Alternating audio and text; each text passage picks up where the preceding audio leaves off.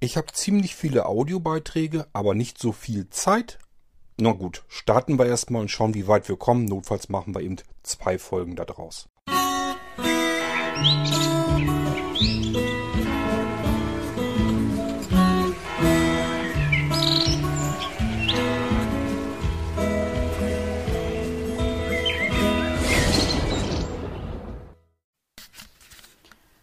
Kurt, wieder eine kleine akustische Rückmeldung von mir, diesmal zu Niklas seinem Messebericht.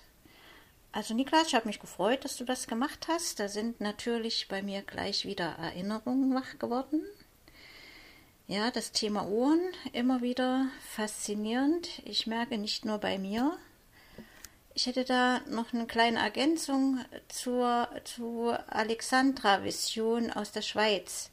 Das war ja der Stand, an dem ich sehr viel Zeit zugebracht habe und mir alles ganz genau betrachtet habe. Also da gibt es äh, diese kleinen äh, Schüssel- oder, oder tropfenförmigen Schälchen. Das sind, äh, ist der Meteor. Den gab es in Schwarz, in Blau und in Rot. Und die Uhren, die du dir angeschaut hast, Niklas, diese muschelförmigen Teile, die heißen Komet. Den Meteor und äh, den Komet, äh, die beiden sind wasserdicht, man höre und staune, und aus Kunststoff. Und dann lagen da noch ganz viele kreisförmige Anhänger auf dem Tisch. Die waren alle aus Kirschbaumholz. Jeder hatte sich da so unterschieden, nur durch kleine Details, irgendwie andere Steine. Da habe ich mir die vielen verschiedenen Namen nicht gemerkt. Die sind nicht wasserdicht, eignen sich wunderschön als ähm, Schlüsselanhänger, finde ich. Ja, aber für irgendwas muss man sich ja entscheiden und dieser Meteor, der lag bei mir so ganz ideal in meiner Handfläche. Also ich hatte dann mich für den schwarzen Meteor entschieden. Ja, und äh, das Mo Vibrationsmuster, das ist ganz schnell erklärt.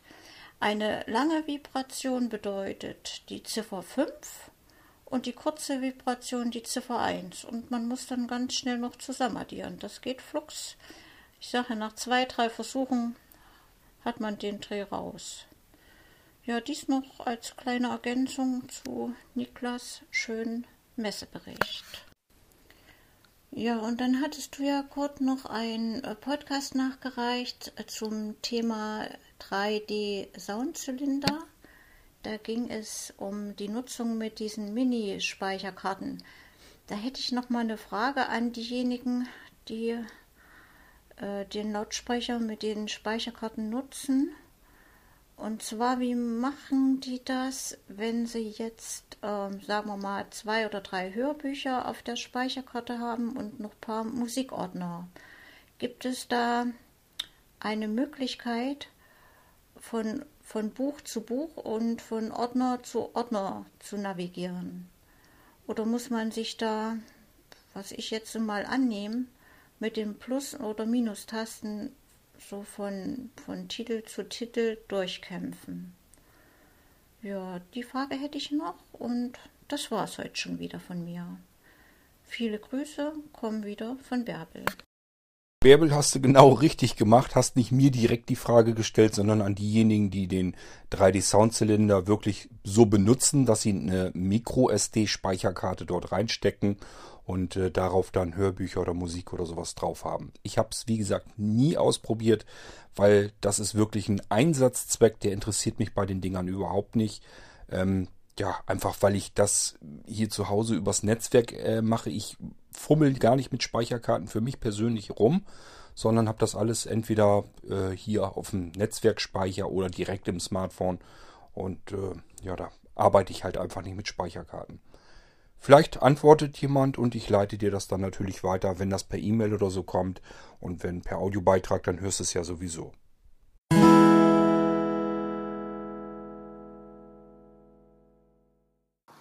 Hallo Kurt und alle liebe Leute. Ich wollte mich auch nochmal melden. Erstmal bedanke ich mich beim Niklas für die Science City Berichterstattung 2017. Wie er aber schon gesagt hat, neues Gewand, altes Gewand, alles ähnlich.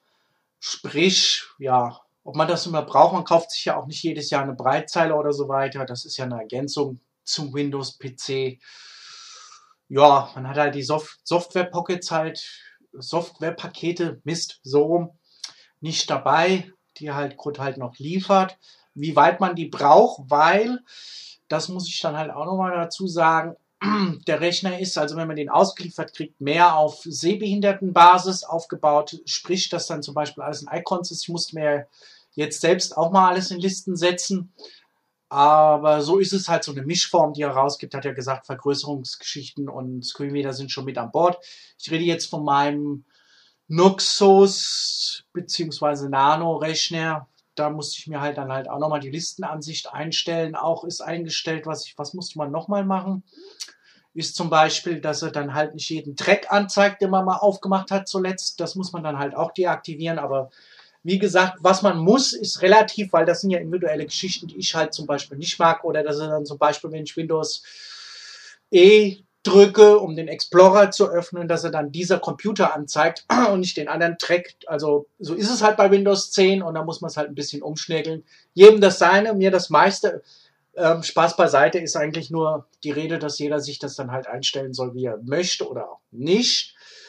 Wolf, weiß ich nicht, was du dir da einstellen musstest. Jedenfalls, ich mag die große äh, Icon-Ansicht auch nicht. Ich stelle mir das zwar nicht auf Liste, sondern auf Details, weil ich dann mehr Informationen zu jedem einzelnen Eintrag im Explorer angezeigt bekomme.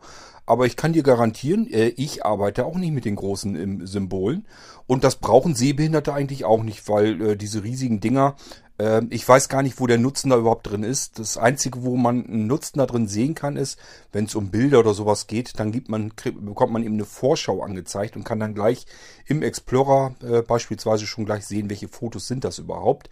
Ähm, ja, brauche ich alles nicht und deswegen schalte ich das generell immer um auf Details. War bei dir garantiert auch so eingestellt, aber vielleicht nicht an jeder Stelle. Ich habe keine Ahnung, was du dir umgestellt hast. Dass man sich natürlich das Windows noch ein ganz kleines bisschen anpassen muss an das, wie man es selber am liebsten benutzt. Das ist ganz klar. Das hat jeder ein bisschen anders, hat aber eigentlich nichts mit Sehbehinderung oder Blindheit zu tun. Wie gesagt, ich arbeite selbst auch mit den ganz kleinen Einträgen, eben nicht als in Listeform, sondern eben als, sondern als Details, weil ich eben ganz gerne ähm, die zusätzlichen Infos da drin angezeigt haben möchte.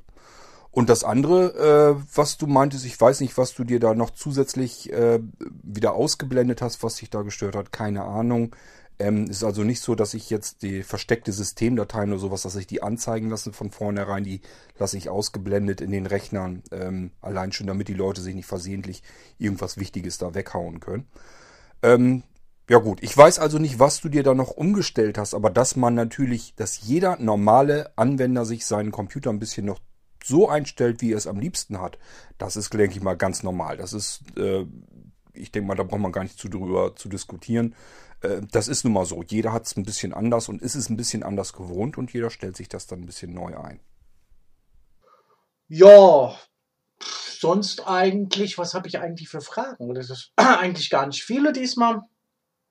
Ich habe halt eine, doch, das Code wollte ich dich mal fragen, eine seltsame Meldung bekommen. Das habe ich mit dem Tablet, der hat halt auch nur einen Arbeitsspeicher mit 2 Gigabyte und das tut sich auch auftun, dass dann Fehlermeldung kommt, bitte alle Programme schließen und machen Sie die bitte mal zu, es könnte ja was verloren gehen, Arbeitsspeicher zu wenig. Da ja, ist seltsam, dass so eine Meldung abends kommt. Habe ich jetzt zum Beispiel seit dem Update auch, aber ich setze dann das Gerät wieder zurück. Das ist beim Tablet ist das ja nicht so schlimm. Da werde ich bestimmt nicht alles Mögliche an Dateien drauf jagen. Ja, schade ist, dass der kleine ähm, USB-Stick bei dir, der eine rausfällt. Ja, ist bedauernswert. Und finde ich auch nett, dass du dann angesprochen hast, wer den jetzt noch braucht, der soll dann bitte zugreifen, weil er dann rausfällt ich weiß nicht, ob du davon gehört hast, bei der, ähm, ich glaube, es gibt auch wieder diese Tastaturcomputer. Ich weiß es jetzt nicht, ich glaube, bei der CeBIT wurden welche vorgestellt, aber es kann auch sein, dass ich mich da irre, dass es dann wieder nur Minicomputer gibt. Habe ich keine Ahnung über die Materie. Irgendwas meine ich mal im Hintergrund zu hören, so wie ein Sensor, dass da alles Mögliche, Quatsch, alles Mögliche ist ein Schwachsinn, alles außer Bildschirm schon dabei ist, aber wie gesagt, Jetzt bietest du ja auch zwecks Test. Hast du schon jemanden zwecks Tester gefunden? Würde mich mal neugemäßig interessieren. Ich rede von dem kleinen Netbook, weil es ja, glaube ich, ohne optischen Speicher, optischer Speicher ist zum Beispiel DVD-Laufwerk, ohne DVD-Laufwerk ähm, nicht ist, was man drin sieht, ob du da schon jemand gefunden hast. Neugemäßig würde es mich mal interessieren, ob dann auch ein Testbericht kommt, den du dann nochmal veröffentlichst, wenn jemand das Gerät bekommt.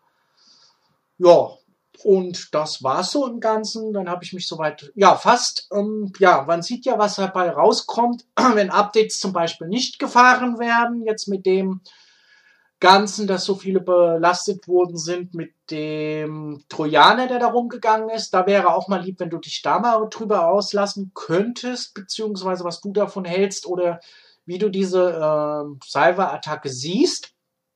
Ich habe halt Deswegen komme ich immer zu den Updates immer das Problem, dass, das hatte ich ja auch mal erzählt, dass viele Screenreader-Hilfsmittelfirmen dann immer gesagt haben, man macht kein Update zwecks Grafikkarten und etc. Geschichten oder ähm, man macht, die Leute generell sehen da auch, machen gar kein Update, sprich, ähm, kümmern sich einfach darum auch nicht. Und das ist beim Windows-Rechner.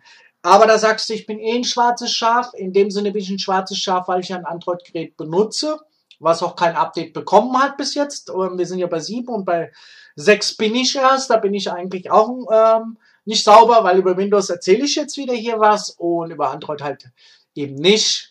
Aber wie gesagt, ich lasse mich mal überraschen, äh, wenn Android dann halt die neuen Geräte rausbringt, ob sie auch ein günstigeres Gerät rausbringen, weil das ist ähm, jetzt mal vom iPhone hin oder her, auch mit dem Pixel sehe ich das ja gut, kriegst die neuesten Updates, aber ich zahle halt für eine Hardware, die ich gar nicht vollkommen nutze. Und ich habe dir ja auch schon erzählt, warum ich Android jetzt zum Beispiel gerne nehme. Ähm, das habe ich halt bei Google jetzt auch nicht mehr. Das Speicherkarte rein, raus und dass diese Geschichten halt nicht gehen. Dann hoffe ich halt, dass, dass es mal ein Gerät gibt, das dann, dass ich dann einen Haufen Krempel für, für mir den Speicher aussuchen muss, wie beim iPhone.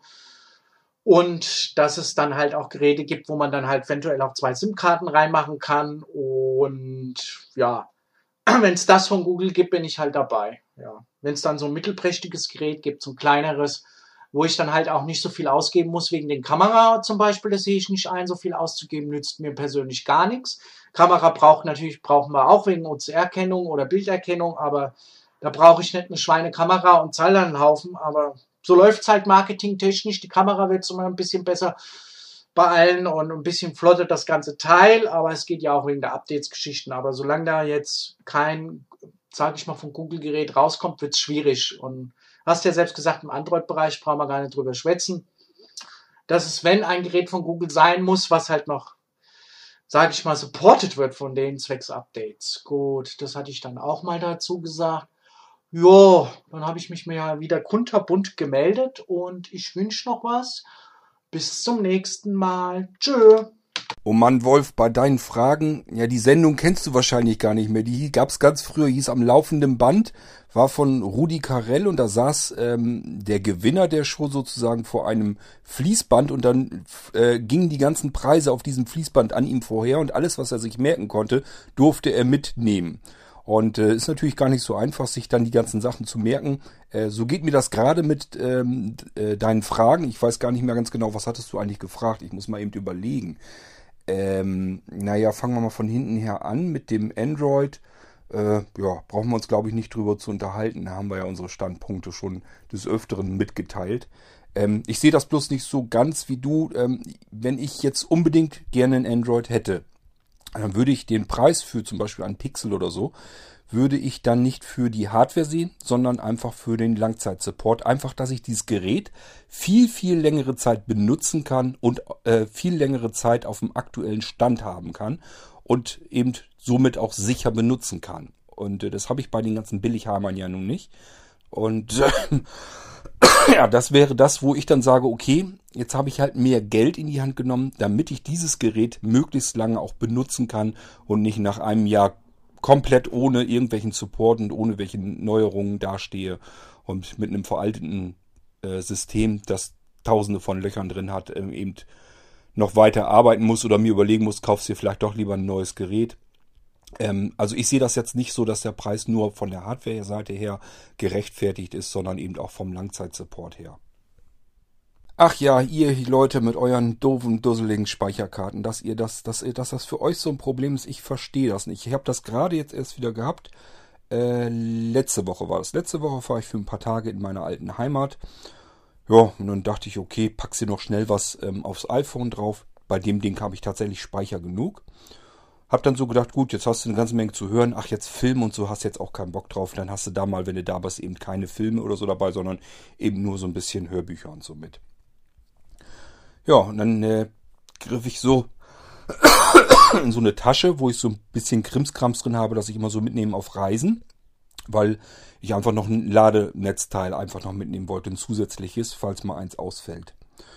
Und dann griff ich da so rein, dachte, ach, guck an, du hast stimmt ja, du hast ja auch noch ähm, dieses äh, Pocket NAS von Blinzeln, hast du da ja auch noch drin, da ist ja sogar noch eine Speicherkarte drin packst sie erstmal einfach mit rein. Ich wusste gar nicht mehr, was da überhaupt drin ist oder ob das überhaupt drin ist, aber es nimmt ja nun mal nicht viel Platz weg, habe ich mitgenommen und fertig. Ja, bin ich in der alten Heimat, äh, will abends ins Bett gehen, hab's iPad mit, könnte also Film gucken, macht, macht dann Spaß. Und äh, dachte, ach, hast ja das Pocket NAS noch mit eingepackt. Ja, ein Druck drauf. Akku war noch voll, obwohl ich das, wer weiß, wie viele Monate schon in der Tasche liegen lassen habe. Und siehe da, ich habe wieder alles Mögliche an Filmen und Fernsehserien und so drauf gehabt. Konnte mich einfach so mit dem iPad verbinden. Und habe mir dann Filme angeguckt, obwohl ich da gar nicht weiter drüber nachgedacht habe. Und das ist das, was mir eigentlich gefällt. Das heißt, mit diesen Speicherkarten, ja, habe ich auch, aber das Ding Sie muss eben nicht im Smartphone sitzen, sondern sitzt eben einmal zentral in diesem Pocket NAS drinne und dann interessiert mich das überhaupt gar nicht mehr, ob ich die Speicherkarte jetzt in einem Tablet drin habe, das ich vielleicht nicht mitgenommen habe oder ob ich die Speicherkarte im Smartphone drin habe und muss dann wieder überlegen, wie kommst du jetzt mit dem äh, Tablet am schnellsten an die Filme in dem Smartphone dran und so weiter und so fort. Ein Knopfdruck, zack, Sachen sind da. Äh, und wenn ich mehrere Speicherkarten benutzen will, dann wechsle ich eben die Speicherkarte in diesem zentralen Pocket NAS aus und nicht in irgendeinem Endgerät. Ähm, ich weiß nicht, ob das irgendwie was mit, mit Gewohnheit oder so zu tun hat. Also ich könnte mich gar nicht umgewöhnen. Wenn ich bedenke, ich habe jetzt eine Speicherkarte in irgendeinem Gerät drinne und da sind jetzt die Sachen drauf, die ich vielleicht gerade in dem Moment jetzt hören oder sehen möchte. Und bin aber mit einem anderen Gerät jetzt am Fummeln, ich hätte da überhaupt keine Lust zu, jetzt das andere Gerät hervorzukramen, da zu gucken, ist die Speicherkarte jetzt da drin, was ist auf der Speicherkarte alles drauf und so weiter und so fort. Ähm, das ist so eine schöne Sache, einfach so ein kleines winziges Kästchen dabei zu haben, einen Knopf zu drücken und die Sachen sind einfach pauschal da und zwar für alle Geräte, die in Griffbereitschaft sind die ich einfach mit mir mitgenommen habe. Alle Geräte, die ich mit hatte, konnten sofort zeitgleich auf dieses eine zentrale Ding zugreifen, ist überhaupt kein Problem. Ähm, dass ihr immer eure komischen Speicherkarten in den Endgeräten haben wollt, das ist für mich, äh, eigentlich ist das Retro. Aber gut, das müsst ihr selber wissen, das ist bei jedem anders. Ich kann es halt nicht nachvollziehen, weil ich es so wirklich am komfortabelsten finde, weil ich einfach nur ein Knöpfchen drücken muss und kann mit jedem Gerät jederzeit an meine Sachen rankommen. Und äh, dieses Rumgefummel mit Speicherkarten, ich weiß nicht, warum ihr das als Vorteil seht, für mich ist das ein Nachteil. Du meinst den netten WannaCry, äh, den neuesten, die neueste Ransomware, die sich als Wurm verbreitet sogar. Das ist äh, gar nicht mal so oft bisher vorgekommen. Bin am überlegen, ob das das jetzt das erste Mal so ist. Jedenfalls der kann sich ganz gut verteilen. Ähm, ja, was soll man dazu sagen? Äh, das Ding ähm, ist eigentlich eine Schande auch für Microsoft. Ähm, denn das ist jetzt nicht so, dass der jetzt erst bekannt geworden ist. Der, das Teil nutzt eine Lücke, äh, die es schon seit XP-Zeiten gibt. Und dass Microsoft das bis heute hin noch nicht äh, hinbekommen hat, diese Lücke zu fixen und selber zu finden, das ist eigentlich eine Schande für Microsoft, dass die da jetzt erst, dass die Lücke äh, dicht machen wollen. Ähm, von daher, tja, was soll man da noch zu sagen? Ich bin am überlegen, ob ich mal wieder eine schöne S-Folge mache und dann mal zu diesem WannaCry mal äh, alles erzähle. Ähm, ja, hier in der F-Folge ist, glaube ich, Quatsch. Ist, ist glaube ich, nicht, ist, glaube ich, nicht angebracht, wenn ich da hier zu intensiv drauf eingehe. Ich lasse mir mal was äh, einfallen, ob ich da vielleicht noch mal eine S-Folge dazu mache. Hm, der Molino-Computer in der Plus-Version. Ja, wie gesagt, ich habe jetzt noch ein paar eingekauft Und äh, ich glaube, jetzt im Moment würde ich auch noch äh, ein paar wenige Stück nachbestellen können.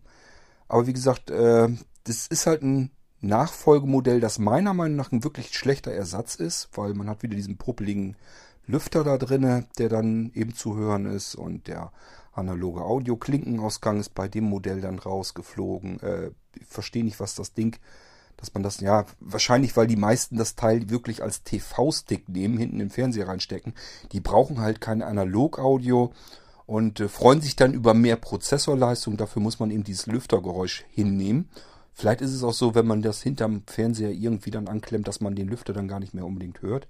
Irgendwas damit wird es zu tun haben. Das heißt, die sind natürlich nicht darauf ausgelegt, dass sie sagen, äh, das Ding nehmen jetzt ganz gerne äh, blinde Anwender, weil es eben so ein herrlich winziger Computer ist, den man mit dem Akku betreiben kann, viele, viele lange Zeit. Ähm, das wird wahrscheinlich nicht deren Fokus gewesen sein, deswegen äh, lassen das Modell jetzt langsam auslaufen. Vermute ich jedenfalls mal. Naja gut, ähm, ein paar haben sich tatsächlich gemeldet, die gesagt haben, ja, ich wollte das Plus-Modell eigentlich ganz gerne haben. Ist gut, dass du Bescheid gesagt hast, dann bestelle ich den jetzt eben. Äh, ist ganz gut, weil wie gesagt, im Moment kann ich sogar noch welche nachbestellen, wenn jetzt welche ankommen. Ähm, es sieht halt so wirklich aus, dass das in ein paar Wochen nicht mehr der Fall sein wird und dann ist der einfach weg vom Markt. Und ich habe dafür, zumindest bisher nach wie vor, keinen adäquaten Ersatz gefunden, nur dieses andere Modell, was als Nachfolgemodell äh, kommen soll.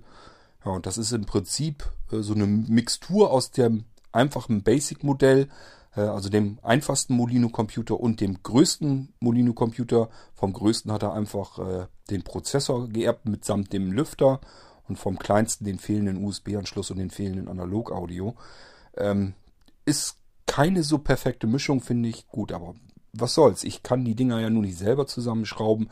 Von daher müssen wir nehmen, was wir kriegen können. Ähm, Im Moment ist es aber ja noch okay. Im Moment kann ich die Dinger noch einkaufen und auch installieren. Aber es sind Restbestände, das weiß ich so schon.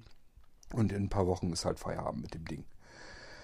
Gut, ähm, ansonsten, was du da noch hattest mit deinem bei 2 GB Arbeitsspeicher, dass du Meldungen bekommst, dass dein Arbeitsspeicher zu wenig ist. Ähm, vielleicht hast du es dann wirklich deaktiviert, die Auslagerungsdatei. Da würde ich mal gucken. Ich habe es ja mal in einer der letzten Folgen beschrieben, wie man da hinkommt. Musste vielleicht mal gucken. Vielleicht hast du äh, dir das Ding irgendwie mal mit deaktiviert, dass er diese Auslagerungsdatei nicht macht. Ähm, ich kenne diese Meldung eigentlich kaum. Ich habe die auch zwar ein, zwei Mal schon mal zu Gesicht bekommen. Ich weiß gar nicht mehr in welchem Zusammenhang. Aber ich selbst habe das eigentlich noch nie äh, äh, bemerkt, dass ich eine Meldung bekommen habe, dass der Arbeitsspeicher jetzt nicht mehr ausreicht, weil eigentlich kann er das dann in diese schön, schöne Auslagerungsdatei werfen. Ja gut, ähm, ist dann scheinbar so. Ich hoffe, ich habe alles erwischt, was du jetzt so an Anmerkungen und Fragen hattest. Ähm, und damit kommen wir dann mal zum nächsten Audiobeitrag.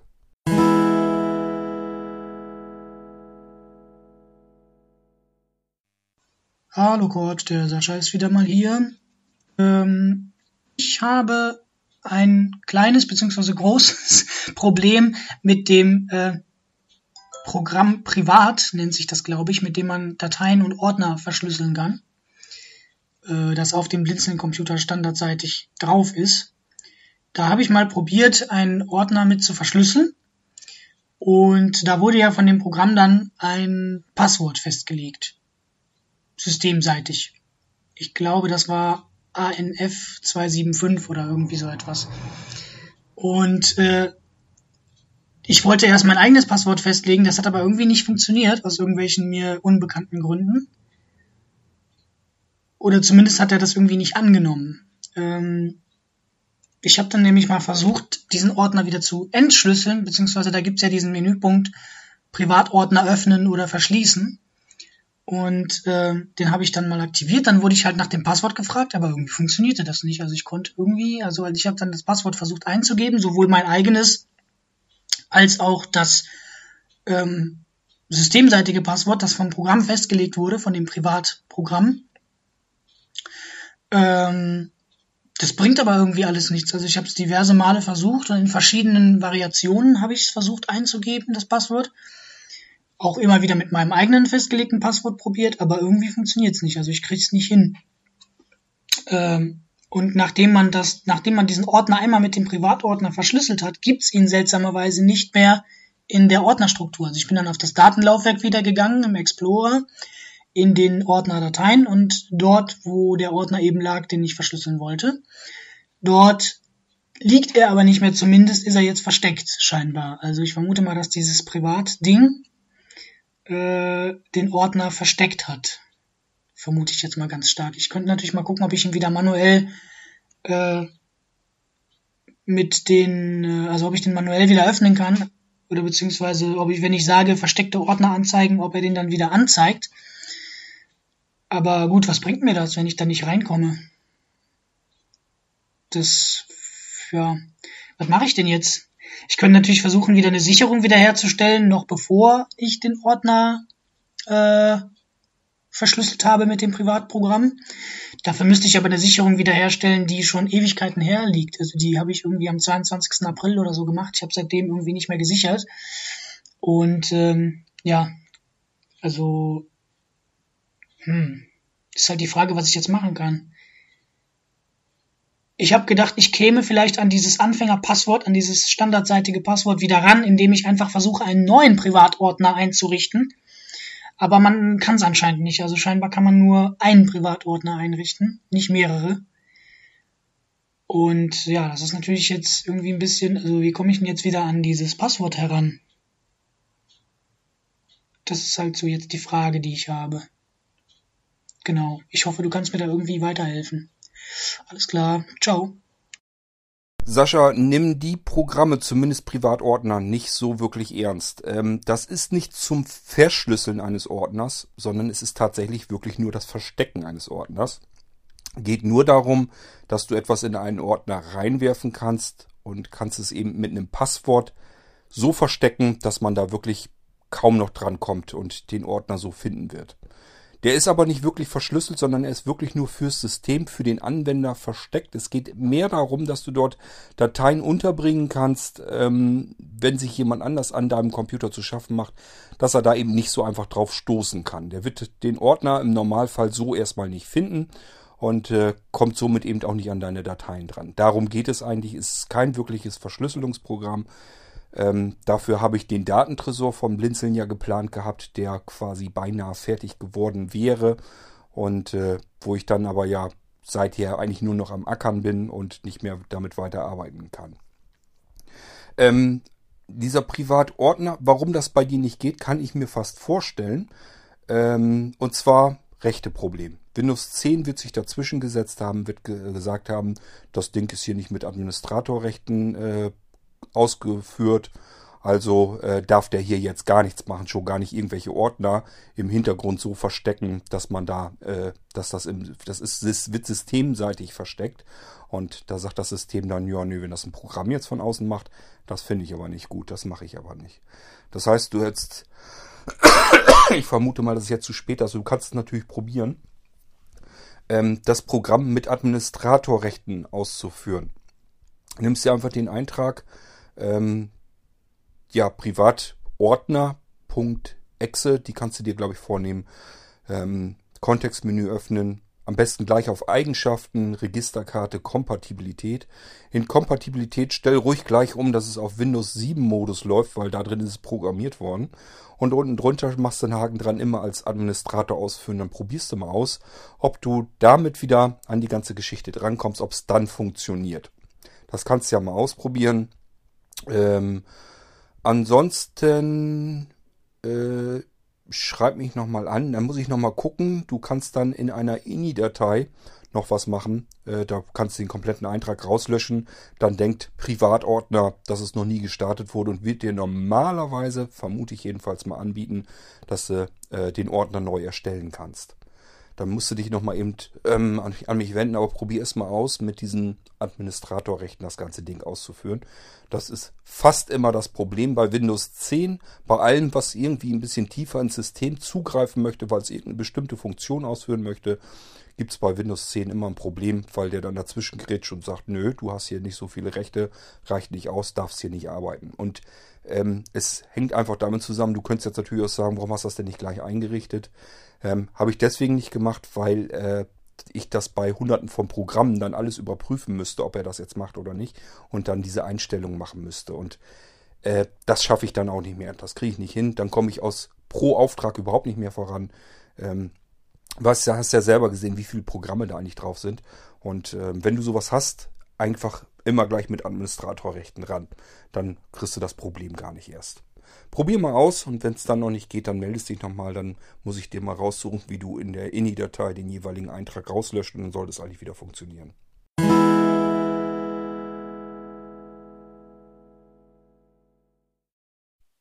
Hallo Kurt, hallo zusammen, der Sascha ist wieder hier. Diesmal äh, nehme ich mal mit dem Milestone auf, so wie die Bärbel. Ähm, ja, ich hätte es auch über einen Rechner machen können, aber spaßeshalber mache ich es jetzt über einen Milestone. Ja, ähm, ich äh, habe Bezug nehmend auf die Folgen, wo du die diversen Podcasts vorgestellt hast, Kurt, habe ich auch einige Podcast-Empfehlungen, die ich loswerden möchte. Zum einen ist es der BIT-Podcast vom äh, Schweizerischen Blinden- und Sehbehindertenverband.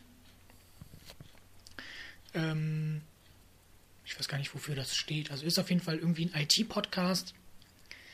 Und den finde ich sehr gut, auch wenn der in sehr unregelmäßigen Abständen äh, fortgeführt wird. Das ist schade. Aber soweit ich weiß und soweit ich informiert bin, wird er auf jeden Fall noch weiter fortgeführt. Also den Feed gibt es auf jeden Fall noch und im Januar diesen Jahres ist äh, wieder eine neue Folge erschienen, die ich auch wieder sehr interessant fand. Äh, war eine Folge zu dieser Workflow-App, äh, die ja jetzt, die ja jetzt Apple gehört.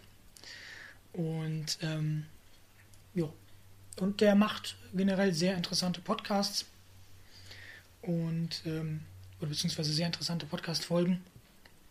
Und deswegen durchaus meine Empfehlung, auch wenn diverse Folgen schon älter sind und der Podcast sehr, sehr, sehr, sehr, sehr unregelmäßig erscheint. Aber ich glaube, er erscheint noch. Und ähm, auch wenn nicht, die alten Folgen finde ich sehr interessant. Kann ich mir immer wieder anhören. Leider weiß ich nicht, ob man den Feed ähm, zu dem Podcast so im Internet findet. Bei iTunes gibt es ihn jedenfalls nicht. Deswegen nenne ich ihn hier mal kurz. Also die URL zu dem Feed lautet http Doppelpunkt Schrägstrich Schrägstrich sbv.potspot ich buchstabiere mal p o d s p o t.de RSS. Das ist der Feed zu dem Bit-Podcast. Dann höre ich noch seit einiger Zeit sehr, sehr gerne den Anwendungsentwickler-Podcast von Stefan Macke, Stefan mit F. Der, ja, ist ehrenamtlicher IHK-Prüfer, soweit es auf seiner Webseite steht, oder zumindest soweit ich informiert bin. Und ähm, er bildet auch Fachinformatiker für Anwendungsentwicklung aus und macht in diesem Rahmen einen ganz interessanten Podcast zu ganz verschiedenen Themen, zum Beispiel objektorientierte Programmierung, relationale Datenbanken, ähm, keine Ahnung, SQL, äh, Prüfungsvorbereitungsgeschichten und solche, und solche Sachen. Ähm, obwohl ich keine Ausbildung zum Fachinformatiker für Anwendungsentwicklung mache, finde ich den Podcast trotzdem sehr interessant. Es gab sogar schon zum Beispiel das Thema relationale Datenbanken, hat mich auch in meinem aktuellen Bildungsgang ein bisschen weitergebracht, würde ich sagen. Und ähm, auch den, den, also auch den Stefan als Sprecher als solches finde ich sehr gut. Und äh, ja, finde ich ein sehr guter Podcast, sehr empfehlenswert. Findet ihr unter Anwendungsentwickler Podcast. Erscheint wöchentlich montags. Und ja, sehr spannender Podcast. Dann höre ich gerne noch den Blinde und Technik Podcast von Adrian Kurz. Ja, der stellt halt Software vor, die mit Screenreader zugänglich ist. Und er stellt auch Geräte vor, wie zum Beispiel den Pronto und äh, ja, seinerzeit hat er auch irgendwie Apps für Nokia-Handys vorgestellt oder irgendwie eine App hat er, glaube ich, auf dem Nokia-Handy mal vorgestellt. Und ja, ansonsten stellt er halt Programme vor, die unter Windows mit Screenreader barrierefrei nutzbar sind. Und wie gesagt, äh, manchmal auch irgendwelches Hardware-Zubehör oder irgendwelche iOS-App und App-Geschichten und solche Sachen alle. finde ich auch sehr interessant, den Podcast. Und äh, zu guter Letzt, vorerst jedenfalls, äh, wollte ich noch eingehen auf den iOS Produktiv Podcast. Ähm, ich weiß gerade nicht mehr genau, von wem er gemacht wird. Ähm, aber mit Sicherheit recht interessant für jene, die ja gerne wissen möchten, was man unter iOS so Produktives machen kann. Da geht es auch so ein bisschen um Automation, um Blogging, um Texteditoren und solche Geschichten. Ist jetzt vielleicht nicht der weltspannendste Podcast, aber ich habe mal ein, zwei Folgen gehört und äh, muss sagen, ist, ist, ist okay. So, Finde ich gut. Ähm, sehr interessant, sehr gut gemacht. Und ähm, ja, auch die Themen, die, die sich da aussuchen, finde ich ja, nicht schlecht. Auch wenn ich selber vielleicht nicht so wirklich viel davon habe, aber trotzdem das ein oder andere ist doch ganz interessant. Zum Beispiel die letzte Folge, da ging es ums Blogging auf dem iPhone und auf dem iPad. Und ähm, ja, auch wenn ich selber nicht blogge, fand ich es trotzdem ganz interessant mal zu hören, wie man das denn so machen kann auf den iOS-Geräten. Also äh, durchaus auch eine Empfehlung wert. Auch wenn ich die oben genannten Podcasts mehr verfolge als den iOS-Produktiv. Aber trotzdem den hier finde ich auch auf jeden Fall nicht schlecht. Äh, dann mal eben zum Niklas. Ähm, ein sehr spannender Bericht zur Side City. Äh, war spannend zuzuhören. Ja, den Service im Hotel, ja, das kann ich mir vorstellen, dass er dir nicht so gefallen hat. Ich, ich hätte mich an eurer Stelle, glaube ich, auch darüber aufgeregt. Ich meine, das kann ja wohl nicht angehen. Puh, dass man eine Stunde irgendwie auf sein Getränk warten muss, das ist ja wohl. Das habe ich glaube ich, ein, zwei Mal in meinem Leben gehabt. An das eine Mal kann ich mich noch besonders gut erinnern. Äh, das war letztes Mal in Bulgarien. Das war aber auch kein Hotel, sondern irgendwie so ein öffentliches Restaurant halt. Da äh, mussten mein Papa und ich aber auch dann durchaus mal irgendwie ein, zwei Stunden auf unser Getränk warten. Das fand ich auch nicht so toll. Also ich weiß, wie ihr euch da gefühlt haben müsst. Äh, ja. Naja, aber so auf jeden Fall ein sehr spannender Bericht. Ähm, naja, ob die Preise immer so gerechtfertigt sind, äh, da lässt sich natürlich drüber streiten. Gerade bei diesem, wie hieß das Ding, Braille Note Touch. Naja, ich meine, wenn das Tablet nicht mal auf dem neuesten Stand der Technik ist, dann frage ich mich natürlich so ein bisschen, ja, warum dann der Preis teurer ist als ähm, ja, als wenn man sich so ein Tablet neu kauft. Klar, die Breilzeile, die macht den Preis wahrscheinlich noch mit aus. Aber, naja, ich finde ja schon, dass es vielleicht hätten in ein neueres Tablet verbauen können. Wobei es dann vielleicht natürlich hätte sein können, dass das dann wieder noch teurer hätte werden können, weil sie eben neues Tablet plus Breilzeile verbaut. Das ist dann wahrscheinlich nochmal doppelt und dreifach so teuer. Naja, gut, so ein bisschen kann ich es verstehen, aber hm, naja, ich weiß nicht. Also ich würde gern wissen, wie die ihre Kalkulation äh, da durchführen. Wäre mal spannend zu wissen. Dann wollte ich noch mal, na, sagen wir mal, neun bis zehn Folgen zurückgehen ähm, und ein bisschen Feedback geben zu Folge 86 mit den haarigen Angelegenheiten. Ähm, also, ich habe dieses Problem nicht. Ähm, dass ich ja, dass ich irgendwie würgen müsste, wenn ich ein Haar im Mund habe. Oder äh, ja, generell, also das, das Problem habe ich nicht. Hm, ich weiß nicht, hast du vielleicht schon mal darüber nachgedacht, ob du dir da nicht irgendwie professionelle Hilfe holen möchtest? Oder ob du irgendwie oder ob man da irgendwas gegen tun kann, weil das ist ja ja, das ist ja irgendwie schlimm. Also, ich weiß nicht, also ich wenn ich mir vorstelle, dass ich dass ich sowas hätte, ich weiß nicht, wie ich damit umgehen würde. Also ähm, ja, also ich finde es auf jeden Fall ähm, also ich respektiere es, wie, wie, wie du damit umgehen kannst, weil ich weiß nicht, ob ich das so könnte. Ob ich mich damit irgendwie so abfinden könnte mit diesem Zustand. Ich weiß nicht, hast du denn, also hast du schon mal irgendwie darüber nachgedacht, ob und was du eventuell dagegen tun möchtest oder tun könntest? Gut, dann habe ich mal genug gequatscht für heute.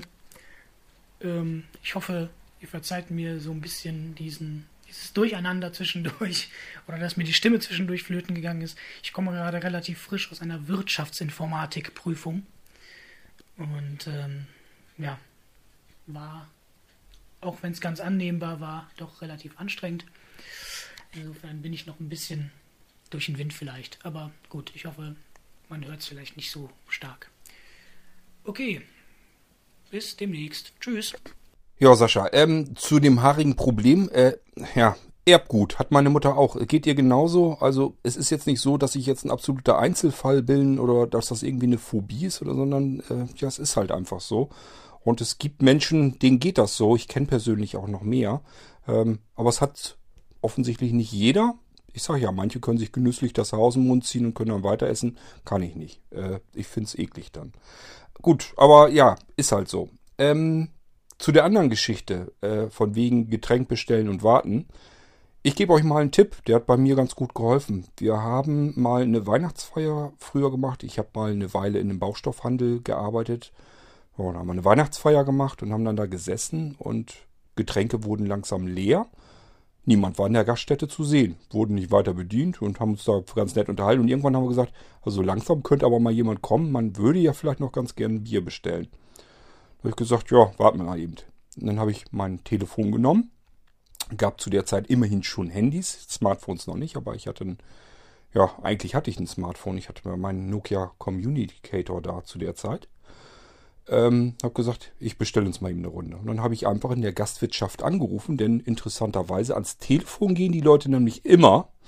Äh, das ist der große Vorteil in der ganzen Geschichte. Also das Telefon lässt niemand klingeln, auch wenn man Gäste im Gastraum vielleicht mal warten lässt und die gammeln da vor sich hin, aber ans Telefon kannst du eigentlich immer jemanden bekommen. Ja, und dann ist da jemand reingekommen und ich habe gesagt, ja, wir würden gerne noch Getränke bestellen. Und dann war der erstmal ganz verdutzt, wie, wir wie ich das meinte. Und dann habe ich ihm erklärt, dass wir halt äh, an dem Tisch sitzen und dass wir jetzt ganz gerne noch was zu trinken hätten. Musste er lachen und ist dann auch hergekommen und hat dann die Tränkebestellung dann aufgenommen. Aber so kann man sich dann auch helfen. Das ist zum einen, hoffentlich jedenfalls, dem Gastwirt dann auch so ein bisschen peinlich. Vielleicht denkt er sich auch nichts bei und findet es einfach nur witzig. Dann ist er selber schuld, dann lernt er gar nicht dazu.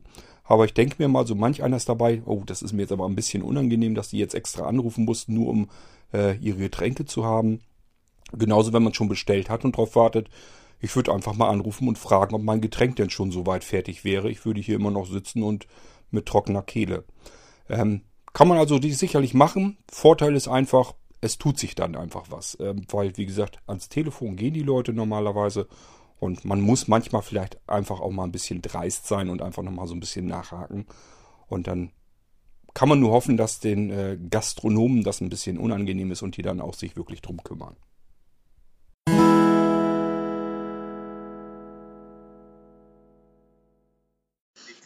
Hallo Kurt, ähm, nochmal ein kurzer Nachtrag und zwar entschuldige, dass das heute alles so gestückelt kommt. Irgendwie hatte ich auch vergessen, die Dateien umzubenennen, weil mir das alles immer irgendwie im Nachhinein eingefallen ist. Deswegen kriegst du mehrere E-Mails jetzt wieder mit Beiträgen.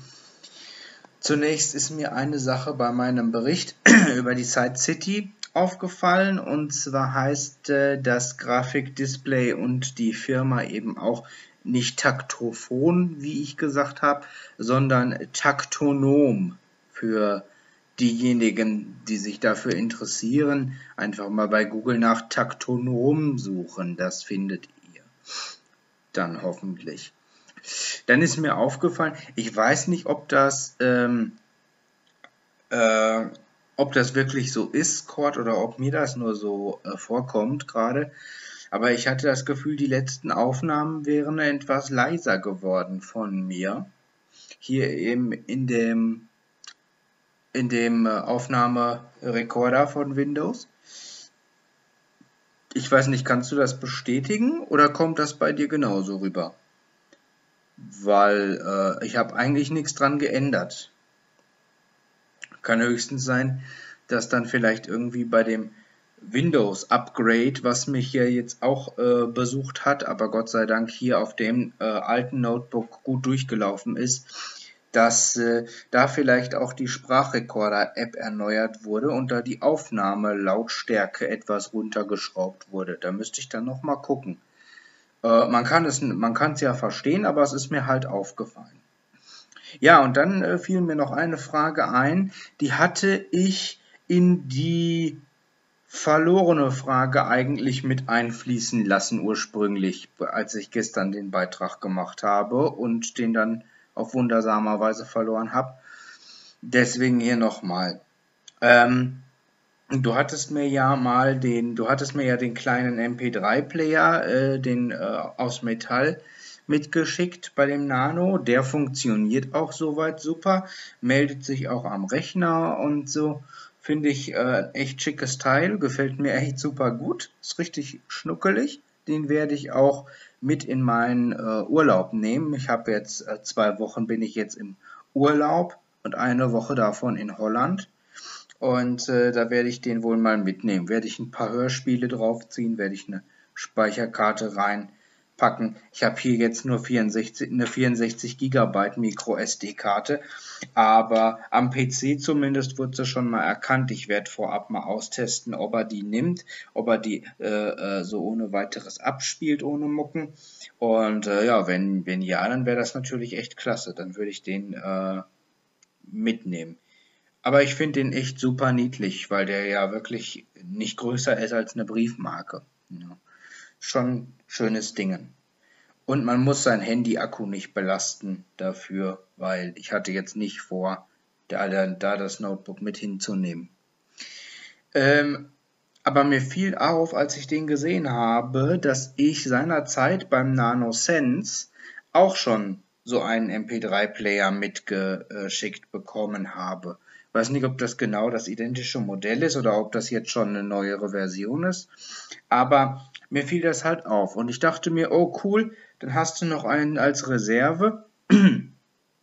ja, jetzt kommt äh, das, der kleine Wermutstropfen. Ich habe den MP3-Player ja mal ähm, bekommen, seinerzeit mit dem Nano Sense, was ja schon ein paar Jährchen her ist habe den dann auch getestet, äh, so ein bisschen, aber halt nicht ganz so viel, habe den dann erstmal in die Ecke gelegt, weil ich ihn dann eine Weile nicht mehr brauchte und letzten Endes äh, habe ich ihn auch irgendwie so ein bisschen vergessen. Der kam mir erst wieder äh, in Erinnerung und auch ins Auge, als ich halt jetzt den neuen bei dem Nano dabei gesehen habe.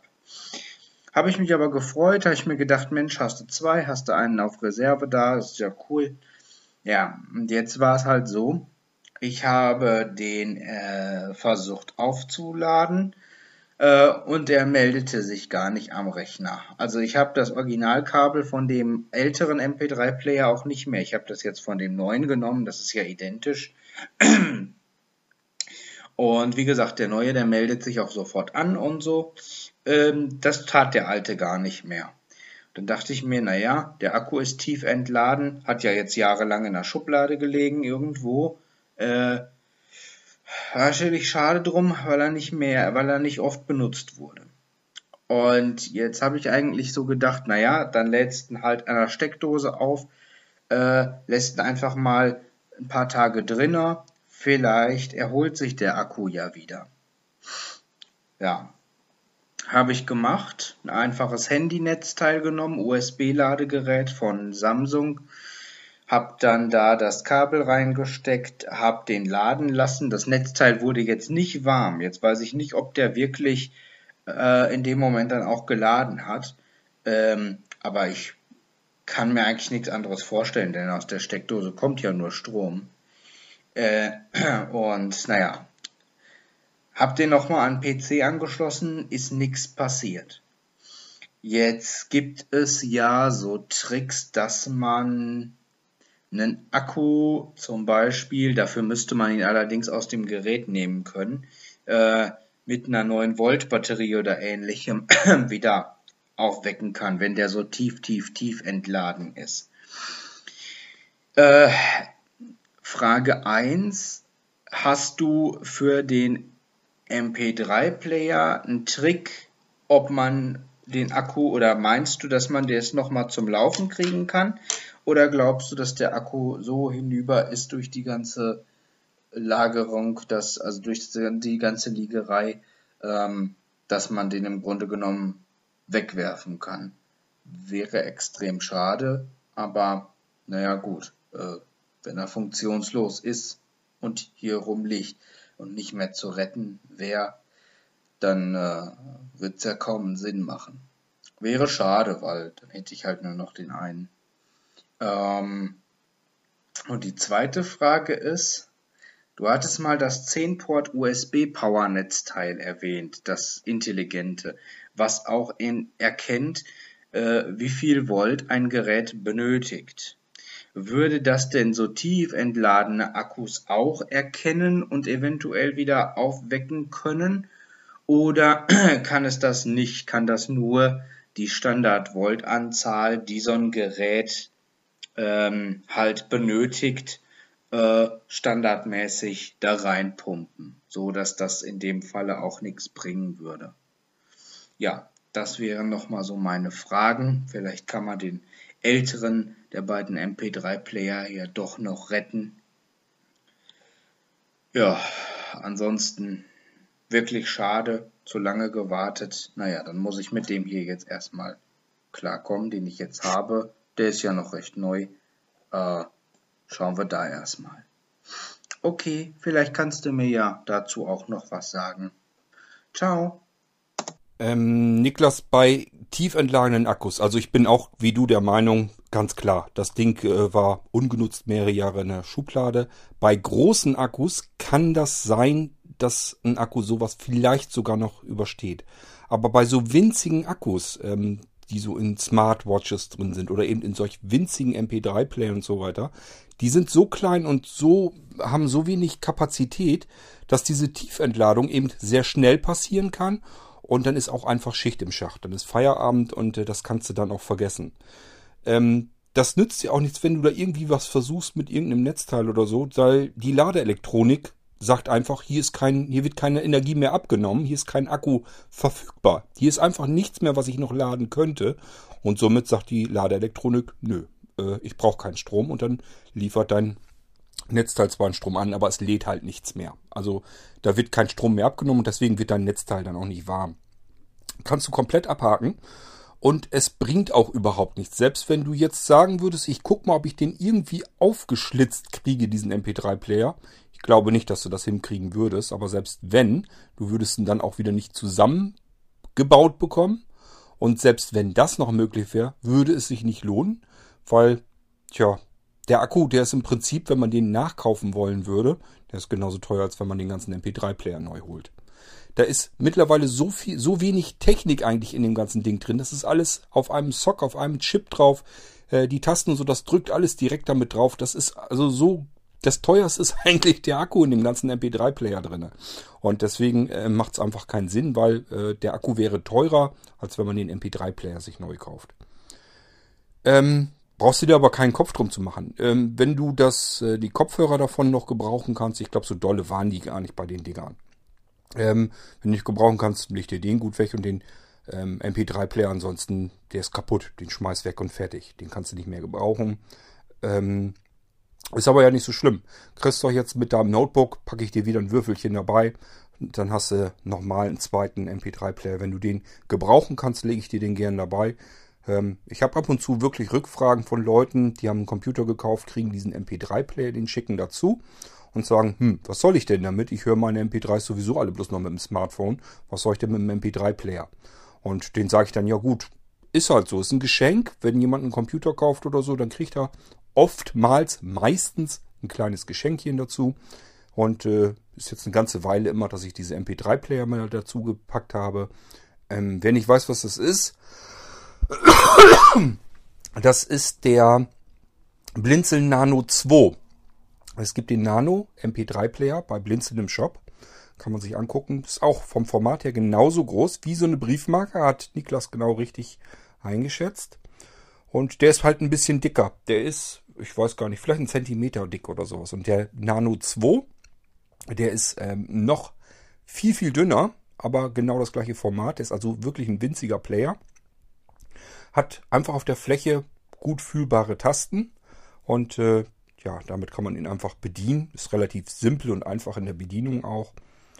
Und äh, ja, ist ein stinknormaler MP3-Player. Kann man in dem Fall eine Speicherkarte reinpacken. Ähm, kann man also bei Blinzeln auch bestellen natürlich, dann gleich mit so viel Speicher, wie man haben möchte. Und dann sind da schon so ein paar Sachen auf der Speicherkarte eben vorinstalliert. Äh, Unter anderem auch, dass man das, dass man den Nano 2 als ähm, Screenreader, als portablen Screenreader immer mitnehmen kann. Das gibt es also auch.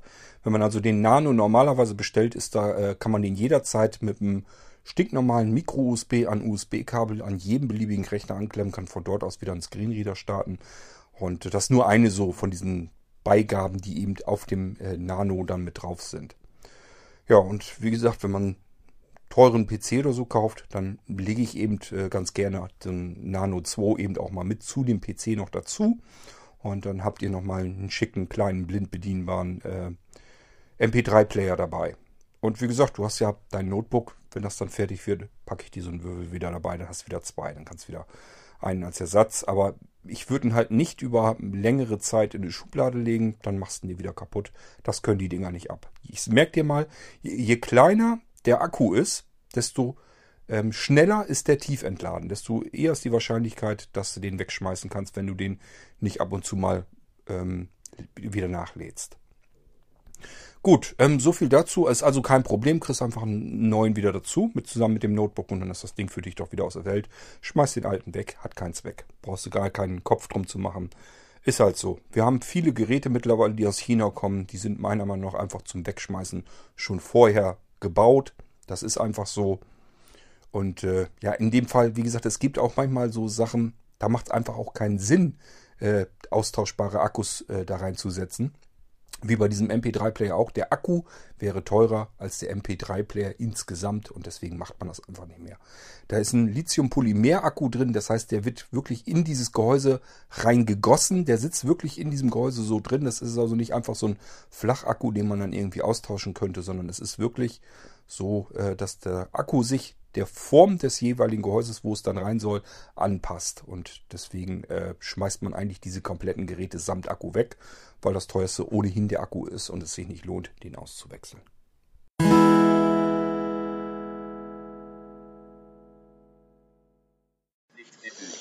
So, hallo Kurt, noch eine Sache. Vielleicht kannst du, hast du da ja auch irgendwie einen Tipp oder es gibt vielleicht sogar irgendwas, äh, eine einfache Lösung, wie man das wieder hinbiegen kann, vielleicht sogar auf den Blinzeln-Rechnern. Kurz zur Situation. Ich habe einen USB-Stick ähm, mir vor längerer Zeit gekauft. Das war immerhin ein 64 GB USB-Stick, ähm, den ich nicht großartig genutzt habe. Und irgendwann habe ich mir wohl, so scheint es, die Formatierung oder ähnliches auf diesem Stick zerschossen. Äh, und zwar als ich den mit Hilfe eines Programms bootfähig machen wollte für eine Linux-Distribution. Dadurch noch nicht mal, das ging sogar relativ easy und ich konnte die Distribution auch booten. Ähm, das ist alles jetzt auch schon ein bisschen länger her. Und dann hab, bin ich auf die glorreiche Idee gekommen, dass ich ja jetzt einfach, wenn ich dies, diese Linux-Distribution wieder weghaben möchte und den Stick wieder voll zur Verfügung, dass ich den ja einfach, äh, dass ich das ja einfach löschen kann. Habe ich auch gemacht. Und dann war nur ach, ganz kleiner Teil vom Speicher frei. so, und dann habe ich gedacht, ach komm, dann formatier doch den ganzen Krempel. Habe ich auch gemacht, hat aber nichts gebracht. Ja, und mittlerweile erkennt Windows den Stick, sagt aber immer, dass es den nicht vernünftig formatieren kann ähm, glaube ich. Und äh, zeigt mir nur einen kleinen freien Speicherbereich, irgendwie, ich glaube, ein Gigabyte oder irgendwas, was das ist, zeigt er mir von dem Stick an, als frei. Ähm, und er zeigt mir aber, also er tut so, als wäre der Stick nur so, so groß. Nur diesen 1, 2 Gigabyte. Zeigt mir in den Eigenschaften aber nach wie vor an, dass es ein 64 Gigabyte Stick ist. Also den Gesamtspeicher erkennt er. Nur irgendwie, ich glaube, Linux nimmt ein eigenes Format oder irgendwas und äh, ähm, überschreibt den damit und das, also ja, ich kriege das Originalformat irgendwie jetzt nicht mehr vernünftig drauf. Äh, also ich kriege jetzt irgendwie äh, ja immer nur diese Meldung, dass ich diesen Stick, ähm, dass ich da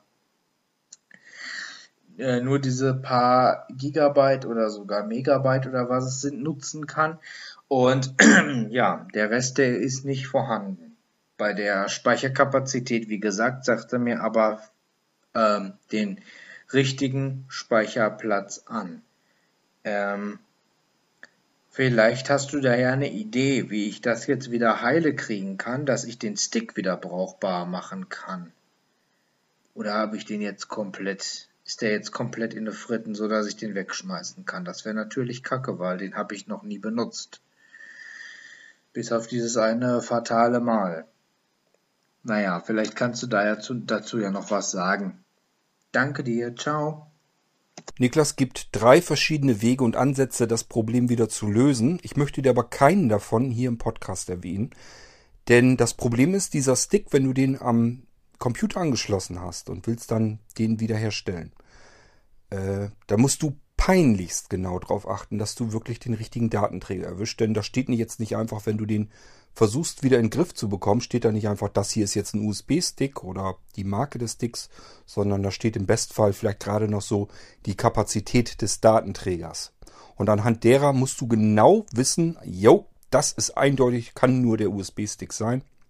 Das kann kein anderer Datenträger meines Computers sein, denn ansonsten fummelst du nämlich. Und das ist nicht so, dass nur äh, dir das passieren könnte. Das ist mir auch schon passiert, einfach nur durcheinander bekommen.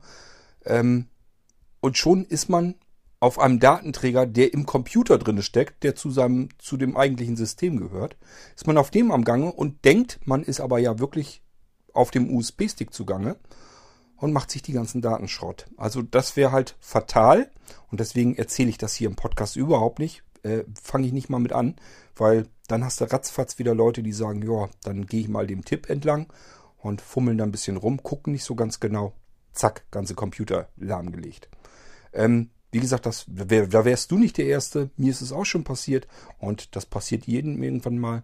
Es gibt verschiedene Möglichkeiten und Wege, sowas in den Griff zu bekommen. Äh, gibt auch Werkzeuge, hast auch Werkzeuge bei dir auf den Blinzeln-Computern, ist kein Problem. Aber man muss exakt und penibel genau wissen und arbeiten, wie man äh, damit umgehen muss.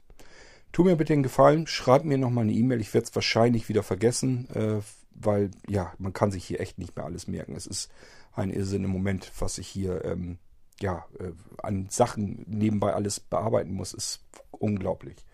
Ähm, normalerweise müsste ich mir halt alles aufschreiben und ich tue es aber auch nicht. Ich hoffe, dass ich das dann immer in den E-Mails alles so wieder zwischendurch rausfinde und keinen vergesse. Aber ich habe ja neulich, ist mir schon einmal passiert, dass ich einen vergessen habe. Deswegen schreib mir eine E-Mail eben, dass ich äh, mich dran erinnere und dann sage ich dir ganz grob zumindest, wie du weiterkommst. Ähm, aber selbst dann ganz penibel genau darauf achten, auf welchem Datenträger du zugange bist. Einmal nur ein bisschen falsch erwischt und schon hast es, äh, ja, machst du dir den ganzen kompletten Rechner alarm, weil du denkst, du bist auf deinem USB-Stick am Gange, willst den wiederherstellen. In Wirklichkeit war es vielleicht die interne System-SSD und nichts funktioniert mehr wie vorher. Und dann hast du ein ernstzunehmendes Problem. Und deswegen, da muss man wirklich extrem aufpassen. Und das kann ich hier nicht per Podcast erklären. Ich glaube, da, wirst du mir zustimmen. Das kann nur daneben gehen. Ich möchte nicht wissen, wie viele Leute dann sich irgendwas hier kaputt hauen. Das wäre nicht gut. Ähm, Traue ich dir aber zu, dass du das hinkriegst. Das ist nicht das Problem. Bloß, äh, wie gesagt, ähm, ich werde es hier über Podcast nicht erklären. Ich äh, sag dir kurz an, wie du per E-Mail, wie du äh, weiterkommst Musst aber wirklich exakt und ganz genau darauf achten, dass du auf dem USB-Stick bist und nicht auf irgendeinem anderen Datenträger. Gut, erinnere mich nochmal per Mail und dann schreibe ich dir das nochmal eben kurz auf.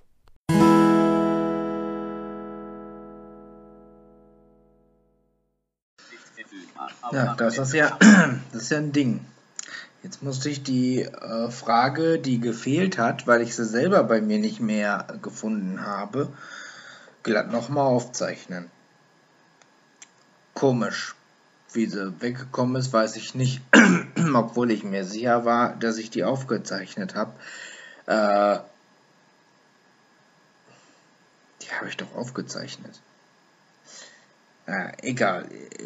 Ich weiß nicht, wo sie ist. Auf jeden Fall, meine Frage war, ähm, du hast ja gesagt, äh, du tauscht in dem Notebook dann die Festplatte aus gegen die SSHDD, so wie ich das auch mir gewünscht habe.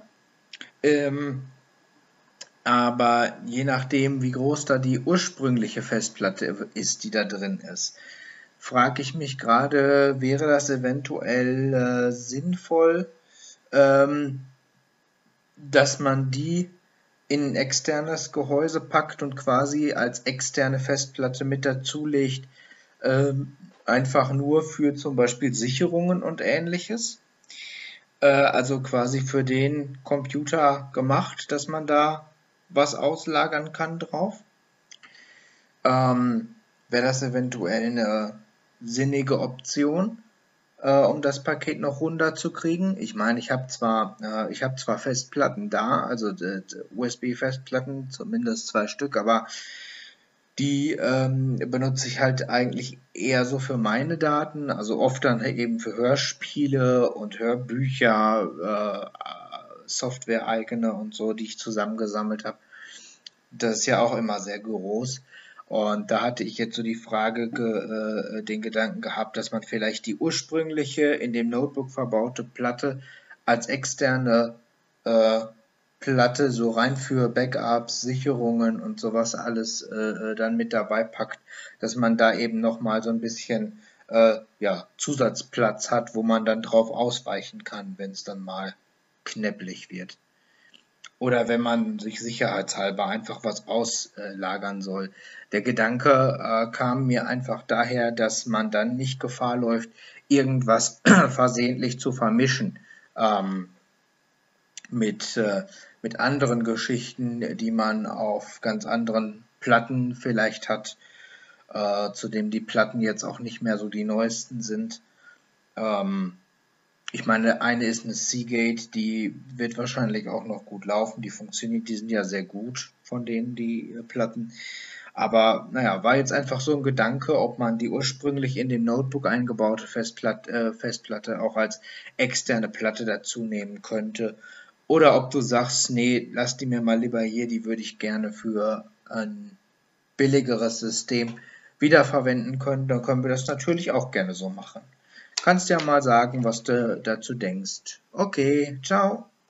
Niklas, ich tausche ja Komponenten nicht nur deswegen aus, weil da jetzt zum Beispiel eine SSHDD reinkommt und da ist jetzt eine HDD drin, sondern das hat ja noch einen anderen Grund. Und zwar meistens bauen die Hersteller eben irgendwelche HDDs ein, die eben gerade am billigsten am Markt einzukaufen gehen.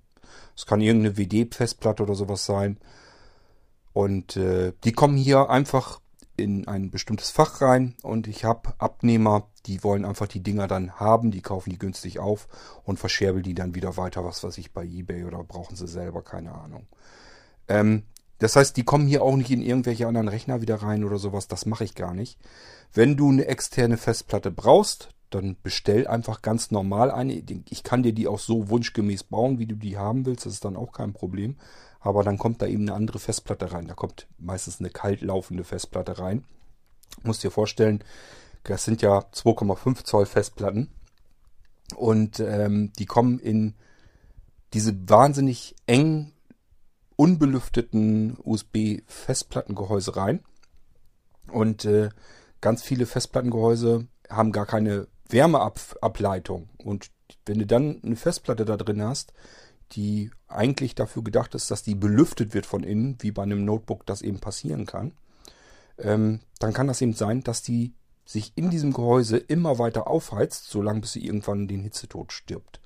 Ich muss auf alle Fälle nochmal eine vernünftige Folge machen und dieses MTBF-Wert erklären und sowas alles, wie man mit Festplatten umgeht, ähm, wie das, wie der typische Hitzetod oder so, wie der sogar äh, mathematisch errechnet wird, ähm, was da genau bei passiert. Es ist also so, du kannst nicht einfach irgendeine Festplatte herausnehmen, die dort vielleicht gekühlt wird oder wo zumindest eine Luftzirkulation drumherum ist und packst sie einfach in ein USB-Gehäuse hinein und lässt sie dann sich halt in diesem Gehäuse immer weiter intensiv aufheizen, gerade wenn du so an Backup-Platten oder so denkst. Die brauchst du zwar nicht so oft, aber wenn du sie brauchst, dann laufen die eventuell, wenn du Pech hast, vielleicht auch mal eine Stunde am Stück durch auf härtestem Einsatz. Und dann wird die heiß. Und wenn du dann eine Festplatte hast, die nicht kalt laufend ist, die gibt es dann auch, äh, dann heizt sie sich in diesem blöden, kleinen, viel zu engen Gehäuse so dermaßen auf, dass eben äh, die Ausfallwahrscheinlichkeit viel schneller vorrückt, weil sie da einfach nicht für hergestellt ist für diesen Betrieb. Und äh, deswegen kannst du eigentlich kannst du das vergessen. Ich würde das so nicht machen.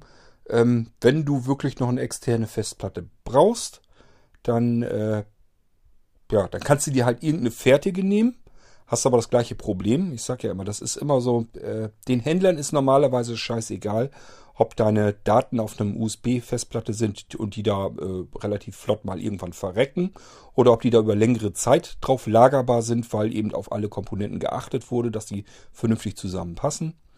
Ähm, den Händlern ist das normalerweise egal. Die kaufen einfach das am Markt ein, was am billigsten ist ja, das bieten die dann an und die Kunden, die interessiert das nicht, welcher Controller steckt dann da drinne. Wie ist denn das mit der Wärmeableitung von diesem Gehäuse? Ähm, wird die Wärme von innen nach außen abtransportiert oder nicht? Und wenn dann wie? Oder ist da vielleicht sogar ein aktiver Lüfter drinne? Oder wie ist die von der Erschütterung her? Es gibt da irgendwelche Gelpacks da drinne? Oder ist die zumindest mit Gummi irgendwie gelagert, die Platte, damit die Erschütterung und so weiter besser verkraften kann? da machen sich die Leute eben keinen Kopf drum. Die gucken nur Gigabyte und manche Händler sind dann so clever und erzählen dir dann noch, was die Festplatte für einen Datendurchsatz schafft, wie viel Umdrehung pro Minute. Und dann denken die Leute immer, ja, je mehr, desto schneller, desto besser. Dass dem ein USB-Anschluss vorgeschaltet ist, der sowieso äh, keinen Unterschied daraus macht, ob das jetzt eine sehr schnell drehende, super flotte äh, Festplatte ist, die für eine Systemfestplatte geeignet ist und auch gedacht war, oder ob das vielleicht eine etwas langsam drehende ist, äh, die nicht so viel Datendurchsatz schafft, aber äh, wo das Nadelöhr eben sowieso der, der die USB-Leitung ist, da macht sich eben keiner einen Kopf drum. Ähm, das heißt, bei solchen Geschichten mit externen Festplatten und so, da sollte man auf ganz andere Dinge achten, als wenn man die Festplatte intern im Computer braucht. Und deswegen äh, würde ich das, so wie du das da dir gedacht hast, würde ich es vergessen. Ähm, lass die Platten den Leuten, denen das scheißegal ist. Äh, die können mit ihren Daten ja russisch Roulette spielen. Und du gibst lieber 5 Euro mehr aus, denn im Einkauf mehr Unterschied ist das bei den Platten gar nicht. Äh, und dann kann ich dir besser eine bauen, wo man dann mit gutem Gewissen sagen kann, die hält wenigstens. Es gibt bei externen Festplatten gibt es Controller, die sind seit vielen Jahren auf dem Markt mit Bugs, also mit Fehlern drin, die bekannt sind. Und trotzdem werden diese Controller immer weiter verkauft, statt dass man die mal rausnimmt oder irgendwie den Fehler fixt oder sonst irgendwas und dann weiterbaut. Ich vermute mal, da hat man irgendwie vor so und so vielen Jahren einfach gesagt, okay, wir haben jetzt diesen Controller designt und dann produzieren wir da so viel wie irgendwie möglich ist, weil die Dinger werden wir immer los, die werden immer, externe Platten werden immer gebraucht. Und dadurch, weil die eben am billigsten sind, sagen sich dann wieder Gehäusehersteller, okay, wir wollen so Gehäuse möglichst für wenig Geld anbieten können. Kaufen wir auch den billigsten Controller ein. So, und dann gibt's wieder Hersteller, die sagen, ja, jetzt wollen wir externe Festplatten herstellen. Jetzt müssen wir mal schauen. Äh, wir wollen natürlich die günstigsten am Markt sein, weil dann können wir es am besten verkaufen. Dann holen die sich ein Gehäuse, was vielleicht schick aussieht, aber relativ günstig ist. Und äh, dann steckt da aber schon automatisch eben dieser buggige, fehlerhafte Controller eventuell drin, weil der eben am günstigsten war, weil der in einer riesigen Massenproduktion hergestellt wurde. Und äh, das Gehäuse ist dann auch nicht viel besser. Das ist irgendein Plastikding, äh, was überhaupt keine Wärmeableitung hat und überhaupt kein, äh, keine Dämmung für äh, gegen Erschütterung oder sowas hat. Ähm, ja, dann kommt das eben zusammen und dann sucht man sich einfach nur noch die billigste gerade existierende Festplatte, die man bekommen kann am Markt. Sind natürlich welche, die dafür auch gar nicht hergestellt wurden im blödesten Fall. Wird da reingebaut und dann hat man eben den günstigsten Preis gerade am Markt. Und das ist eben das, wo die Leute nachgucken. Die sagen, ach, hier ist eine externe Festplatte, 2 Terabyte, so und so viel Geld. Und hier ist eine, auch 2 Terabyte, sieht eigentlich genauso aus, kostet 10 Euro mehr. Warum soll ich denn 10 Euro mehr ausgeben? Kaufe ich doch die andere, die ist doch billiger. Ja, und die Leute, woher sollen die das wissen? Die Händler werben da nicht mit. Da steht nicht drin, dass das ein neuerer, aktuellerer Controller ist, der besser ist, der keine Fehler hat. Da steht nicht drin, dass in dem Gehäuse vielleicht irgendeine ähm, äh, Erschütterungsdämmung, dass da irgendwie Gummipuffer äh, oder sowas sind, wo die Platte dann schön drin gelagert liegt. Oder dass da irgendwie ein Wärmeabnehmer ist, der das Ding auf das Gehäuse überträgt, die Hitze, die innen drin passiert. Das steht da alles nicht bei beim Angebot. Da steht bloß bei wie viel Terabyte. Vielleicht noch USB 2.0 oder USB 3.0. Und das war's dann. Der eine packt vielleicht noch aus Filz irgendeine billige scheiß Tasche dazu und kann dann noch damit werben, hier hast du noch ein schickes, edles Täschchen dabei. Und so verkaufen die dann diese Dinger. Und äh, du klemmst das da an, packst da deine Daten drauf, hast dann vielleicht ein paar Euro gespart, äh, hast aber das letzte Scheißding da drin, das in seinem eigenen Saft schmort, so lange bis er dann irgendwann sagt, ich kann nicht mehr und dann haut sie dir eben um die Ohren und dann sind deine Daten drauf eben auch futsch. Bei Sicherungsplatten ist es eigentlich gar nicht so schlimm, dienen nur der Sicherung. Das heißt, wenn da die Sicherung kaputt ist, dann hast du ja, ähm, könnte man ja meinen, hast du ja das Original noch, hast ja immer noch die eingebaute Platte im Notebook dann drinne. Sagst dann, okay, Sicherung ist kaputt. Nur, äh, jetzt hast du zwei Möglichkeiten. Einmal, du stellst fest, dass die Festplatte kaputt ist, während du eine neue Sicherung machen willst. Dann ist nicht schlimm, dann ist alles okay. Du merkst, die Platte ist kaputt, ich muss eine neue Platte nehmen, kann da eine Sicherung drauf machen. Aber du weißt ja selber, wie das mit Murphy immer so ist. Eventuell sagt deine Festplatte dir, ich bin kaputt, nämlich dann, wenn du die Sicherung brauchst. Wenn also die, das System auf dem Notebook gar nicht mehr geht, du sagst dir aber, ja, ich habe ja noch eine Sicherung auf meiner externen Festplatte, willst diese Sicherung zurückspielen und dann sagt die Festplatte dir, du, ich habe hier äh, einen Kopfschaden, ich bin im Eimer, mich, auf mich darfst du nicht zählen. Dann, genau dann bist du nämlich gelackmeiert und äh, dann hast du da ja, von deinen paar Euro Ersparnis, die du vielleicht gemacht hast, hast du dann auch nichts davon gehabt. Und das sind immer die Sachen, da denkt eben kein Mensch drüber nach. Die Leute gucken bloß Preis, Terabyte, passt. Ja, und dann hat man eben den Salat. Also ich würde es nicht machen. Kann ich dir natürlich mit fertig machen, kann ich dir anbieten, aber ich würde es sein lassen. Ich würde sagen, ähm, bau, lass dir lieber von mir äh, eine Platte so bauen, wie du die haben willst. Wenn du sagst, äh, brauche ich nicht viel, muss nur Backups oder so, dann kannst du auf diese ganze Dödelkram mit Erschütterungen und sowas und äh, Wärmeableitung, kann man mal eher darauf verzichten. Aber dann sollte man zumindest zusehen, dass man eine kalt, kalt laufende Platte in dem Gehäuse drin hast, damit die eben gar nicht großartig äh, Hitze produzieren kann. Denn Hitze bedeutet immer, die muss irgendwie raus, die muss vom Laufwerk weg. Ansonsten ähm, brütet das Ding in seiner eigenen Hitze so lang, bis er dann eben kaputt geht. Hitzetod ist der Tod, der erste Tod, den eine Festplatte erleiden kann, ist immer das Schlimmste, was einer Festplatte passieren kann, ist immer, dass sie dauerhaft über erhöhter Hitze ähm, funktionieren muss. Das ist das, was immer ins Auge geht.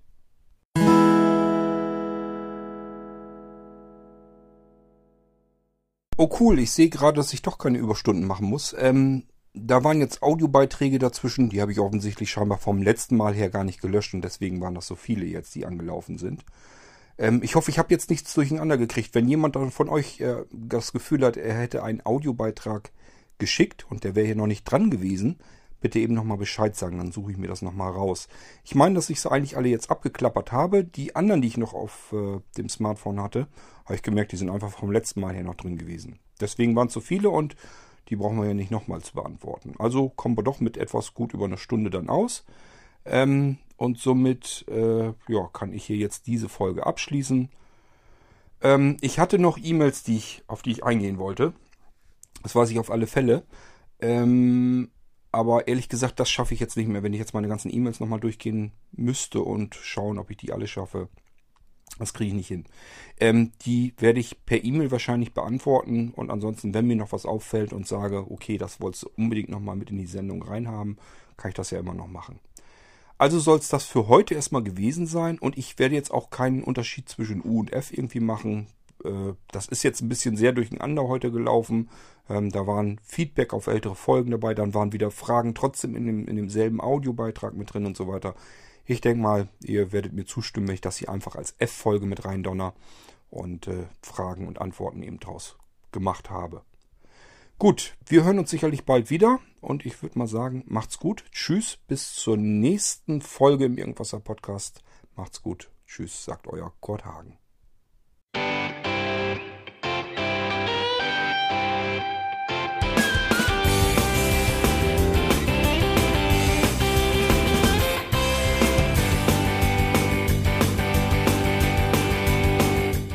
Das war Irgendwasser von Blinzeln.